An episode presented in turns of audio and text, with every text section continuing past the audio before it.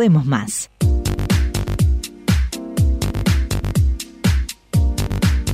Señores, si ustedes lo conocen, psicólogo, docente, eh, logoterapeuta, eh, integrante concretamente del equipo de tiempo presente desde hace algunas semanas en este espacio titulado Historias Sentidas. Eh, estamos hablando de Alejandro de Barbieri. Recuerden que ustedes pueden enviarle inquietudes, opiniones, comentarios, coincidencias, disidencias, a través del correo electrónico eh, Historias Sentidas, todo junto, sentidas en plural con ese al final. Historias sentidas arroba tiempopresente.com. ¿Cómo te va Alejandro? Buen ¿Cómo día. Jorge? Buen día. Bueno, este, sí, un poco agradecer ¿no? a la audiencia que se va comunicando y de repente retomar. Recuerdan que el martes pasado hicimos un salto por el fallo de la Haya. Sí. Yo le decía a Melanie que esperaba que el fallo no meritara la visita de un psicólogo posterior, pero parece que no. Parece, No sé, no sé. todavía está, bueno. Sí. Pero este, recordar entonces que el, el mail, como tú lo hiciste, y, y comentar de repente alguno, ¿no? De los, de los muchos mails que nos llegaron por el tema de nosotros y los miedos, que fue lo que comentamos la columna anterior al martes pasado. ¿Sientes realmente que la gente hoy, este, a través de la consulta, la experiencia personal, este, tiene miedos? Es decir, hay miedos que son este, propios del ser humano, ¿verdad? Con los cuales Sí. nacemos, algunos de ellos los vamos venciendo a través del tiempo, etcétera, etcétera. Pero hay miedos adquiridos. Hay miedos que el ser humano desde que nace y desde que se enfrenta al mundo tiene miedo de vivir, ¿no? Tiene miedo porque generar la vida nos genera estrés, nos genera esta tensión que decía Heidegger, ¿no? Heidegger decía, el ser humano es un ser arrojado ahí, ¿no? Y te tiraba ahí y es un ser siendo, o sea que se va, eh, eso tiene una dinámica su existencia, pero esta dinámica nos genera tensión y esa tensión muchas veces se localiza en miedo. La psicología ha hecho de- del miedo y de la angustia un gran tema, que es un tema importante. Lo que nosotros queremos comunicarles a nuestros oyentes es no, no caer en los psicologismos, que es un poco lo que Frankl decía. No todo tiene, ¿verdad?, una explicación el miedo. El miedo es un mecanismo de defensa. En general, en la psicología tradicional se lo ubica como miedo, recuerda Freud, el famoso caso de- de- del pequeño Hans, miedo de los caballos, ¿verdad? Ahí fue donde él empezó a ver de que los niños tenían miedo, de que los adultos teníamos miedo, y que el miedo se localizaba en algo en particular. Entonces, cuando se localizaba en algo en particular, la persona se calmaba, ¿no? De alguna manera. Pero lo que vemos hoy en día es que hay gente que sigue viviendo con miedo, ¿verdad? Que nos escriben que durante años viví con miedo toda mi vida, tengo miedo a salir de, de casa, una oyente que recuerdas que tú Claro. atendiste la semana pasada, miedo a salir de casa. Entonces, ¿cómo hacemos para ayudarla a transformar? Una definición fácil para que la gente lo, lo tenga bien claro. La angustia normal es la angustia que me hace crecer como persona. Y la angustia patológica es la angustia que me paraliza. Que tú, como yo te decía que tenías esa beta psicológica, le preguntaste, ¿le limita, señora, eso en su vida? Sí, no puedo salir de casa. Bueno, entonces estaríamos... La señora quiere salir de casa. Aparte, el miedo muchas veces está relacionado con lo que deseamos. Uno, uno no, no tiene miedo, ¿verdad?, de un elefante. Tiene miedo porque desea salir de su casa. Tiene miedo porque desea ingresar a la facultad y no puede. ¿no? Está relacionado con nuestros deseos más íntimos. Miedo a que el otro me conozca. Miedo a la intimidad. Mucha gente tiene miedo del psicólogo por eso. Otro miedo que compartimos de un adolescente que nos escribió la semana pasada. Miedo a que me descubran como soy. Nos dicen en la consulta. Y cuando me descubra como soy, ¿me va a seguir queriendo? Qué fantástico. Yo estoy recordando también algunos de los mensajes que recibíamos, Alejandro. Por ejemplo, el de una persona, el de una señora concretamente, Sí. que nos decía, eh, seguramente tú lo recuerdas, que tenía miedo de dormir, de, eh, es decir, de dormirse por eh, las visitas nocturnas a través de las pesadillas que tenía. ¿no? Bueno, me parece, me parece que ahí unís con lo que hicimos en el CELAE la semana pasada, el, el primer eh, Cuentos que curan, y lo hicimos con un clásico de la literatura eh, fantástica que es Casa Tomada de Cortázar. Claro, Entonces claro. se, reunió, se reunió un grupito de 30 personas y fíjate que ese- ahí estaba el tema, ¿no? Recuerdan para los oyentes, lo pueden buscar en internet o googlear, esta pareja de hermanos, de matrimonio de hermanos, Jorge, que es simbólico, Cortázar, qué inteligente, qué sensibilidad para poner esta imagen, ¿no? Este matrimonio de hermanos que no se habían podido casar, no habían podido salir de su casa, quedan refugiados en esa casa, viven de rentas y empiezan a aparecer un ruido que no se sabe qué es, que puede ser un símil de las pesadillas de la noche, ¿no? Puede ser un símil de esos extraños visitantes, ¿no? Que nos, que nos, que nos persiguen. ¿Recuerdas la famosa obra de teatro El visitante?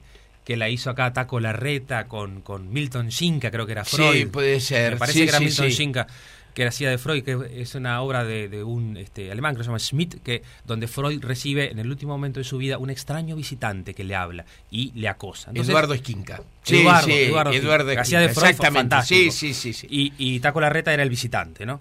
Entonces, ¿cómo hacemos para convivir, para dialogar con esas personas que nos habitan interiormente y que transformar esa pesadilla en algo que nos motive y que no nos dé miedo?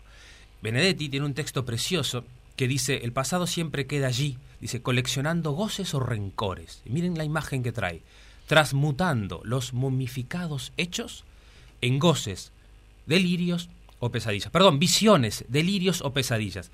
Ahí es toda una terapia que está planteando Benedetti en esa poesía, porque está diciendo, el pasado nos atormenta, mucha gente acá tiene miedo, ¿verdad? Al pasado, a lo que nos pasó cuando éramos chicos, que a veces se nos presentan en pesadillas. Pero ¿cuál es la clave para superarlo? Que eso, ese hecho que está momificado, como dice el poeta, la persona lo pueda transmutar en una visión, transmutar, ¿no? En una visión, o sea, en algo que me ilumine para el futuro. O es una pesadilla que no me deja dormir, o es un, o es un delirio, o sea, es algo que no fue.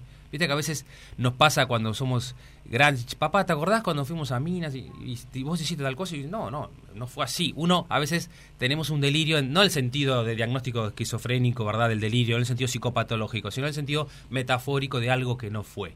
Entonces, lo, lo que nosotros proponemos es ayudar a la persona a que ese miedo lo pueda cobijar en sí misma, ¿verdad? Eso tiene que ver mucho también con la educación, ¿no? O sea, ¿cómo hacemos para que nuestros hijos hoy se enfrenten a sus miedos y los puedan superar? Desde el jardín de infantes, ¿verdad? Desde el primer, desde educación inicial, como se dice ahora, la mamá tiene miedo de dejarlo, ¿no? El nene se enfrenta solo, tiene que resolver cómo va al baño, si se pichí, si tiene la merienda, ahí empieza en el mundo. Y si yo voy y, y le doy el chupete y no, no te caigas y porque se va a traumar y no lo toques porque se va a traumar y que no se duerma cuando quiere porque no le puedo poner un límite, ahí empiezo a decirle el mundo es peligroso, sin querer, como mamá o como papá, le estoy diciendo el mundo es peligroso. Ahora, lo que esta señora nos decía, ¿no? Tengo miedo de, de, de- de dormir, de soñar, Sí. ¿verdad? De, la pesadilla. ¿Las pesadillas son generalmente nocturnas y no diurnas? Bueno, sí, la- las pesadillas, a no ser que uno se, se duerma una siesta, ¿verdad? Que hay Sí. personas que, que duermen siesta que puede pasar. Pero digo, el miedo de la pesadilla, Eh, ¿nos acompaña durante el día? Pues sí, sí, muchas personas recuerdan. Sí. Hay gente que no, hay gente que hace un bloqueo con su inconsciente, como se dice, ¿verdad? Entonces bloquea y no puede acceder. Cuando uno comienza un apoyo terapéutico, en general, los psicólogos que trabajamos con los sueños, le decimos, escriba sus sueños, tráigalos, y ahí la persona empieza a tomar contacto consigo misma. Un, un sueño es una carta que yo me escribo a mí mismo. Entonces, si esa figura se me aparece una pesadilla, que muchas veces me despierta a la noche y me angustia, la persona se, se encuentra angustiada con eso, porque es otra realidad la del sueño. A veces hasta agradece despertar porque dice, qué suerte que me desperté, porque esa pesadilla no me dejaba dormir. Bueno, vamos a trabajar sobre esa pesadilla. ¿Quién la visitó? ¿Era su papá? ¿Era su hermano? ¿Verdad? ¿Era un jefe anterior? ¿No? ¿Qué le decía en ese sueño? Y tratamos de dialogar para ver qué me está diciendo hoy en día. ¿No? ¿Qué te han dicho este, algunos de esos mensajes que has recibido ya a través historiasentidas.tiempopresente.com? Bueno, una persona que firma S, dice agradece la ayuda, dice miedo al ver tanta violencia, ¿verdad? Miedo este, a que vivimos cada vez en un mundo más violento. Yo creo que lo recordamos aquí, la última película de Bruce Willis, Identidad Sustituta, donde ya están, como el mundo es peligroso, miren que es muy fuerte esto de transmitirle a un hijo el mundo es peligroso. Entonces, ¿cómo no va a estar 30, 40 años y no salir de su casa ese chico? Porque si yo no le transmito que vas a poder confiar, que vas a tener problemas, que vas a poder superar esos miedos, entonces mejor me quedo en casa. Y en esta película de ciencia ficción, que a veces es una manera interesante de ver la realidad, todos somos, eh, vivimos en casas, encerrados, y el que va a trabajar es un clon. ¿No? Sí. Incluso los que tienen relaciones sexuales eh, de la pareja son los, los clones de cada uno, no la pareja corporalmente. Es, es muy interesante.